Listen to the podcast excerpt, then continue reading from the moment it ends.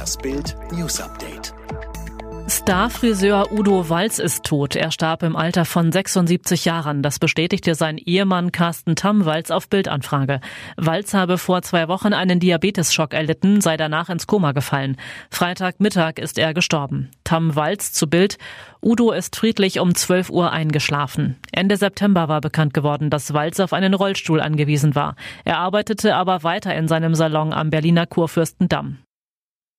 Mutmaßlicher Kannibale schrieb im Netz über Penisentfernung. Entsetzen über den Kannibalismusfall von Berlin. Am Donnerstag wurde der Lehrer Stefan R. verhaftet, sitzt jetzt in U-Haft. Er steht unter dringendem Verdacht, sein Opfer Stefan T. getötet zu haben.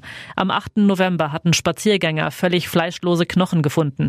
Nach bisherigen Ermittlungen soll sich der Tatverdächtige im Internet mit seinem späteren Opfer verabredet haben und in einem Forum auch Fragen beantwortet haben, ob es möglich sei, dass man sich den Penis abschneiden lassen könne und trotzdem weiterlebe.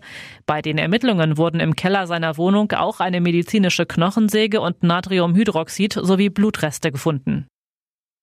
Pfizer und BioNTech beantragen Notfallzulassung für Impfstoff. Bekommen Millionen Amerikaner schon in der kommenden Woche die ersten Dosen des Impfstoffes der deutschen Firma BioNTech injiziert? Das Pharmaunternehmen Pfizer und sein deutscher Partner BioNTech haben heute in den USA die staatliche Notfallgenehmigung für ihren Coronavirus-Impfstoff beantragt. Das teilten BioNTech und Pfizer am Freitag in einer gemeinsamen Mitteilung mit.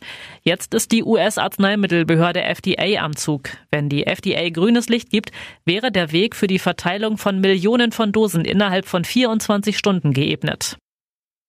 Laschet macht knallhart Vorschlag für private Treffen. Krasser Vorstoß aus NRW. Nordrhein-Westfalens Ministerpräsident Armin Laschet will nächste Woche bei den Bund-Länder-Gesprächen zur Corona-Krise für scharfe Kontaktbeschränkungen werben. Eine Familie darf sich nur noch mit zwei weiteren Personen aus einem anderen Hausstand treffen, sagte Laschet der Stuttgarter Zeitung.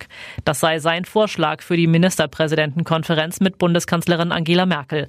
Aus den Erfahrungen zu Beginn der Corona-Krise im Frühjahr sei bekannt, dass das Prinzip wirke.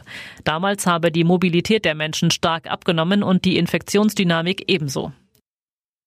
Nachzählung per Hand. Biden bleibt Sieger in Georgia.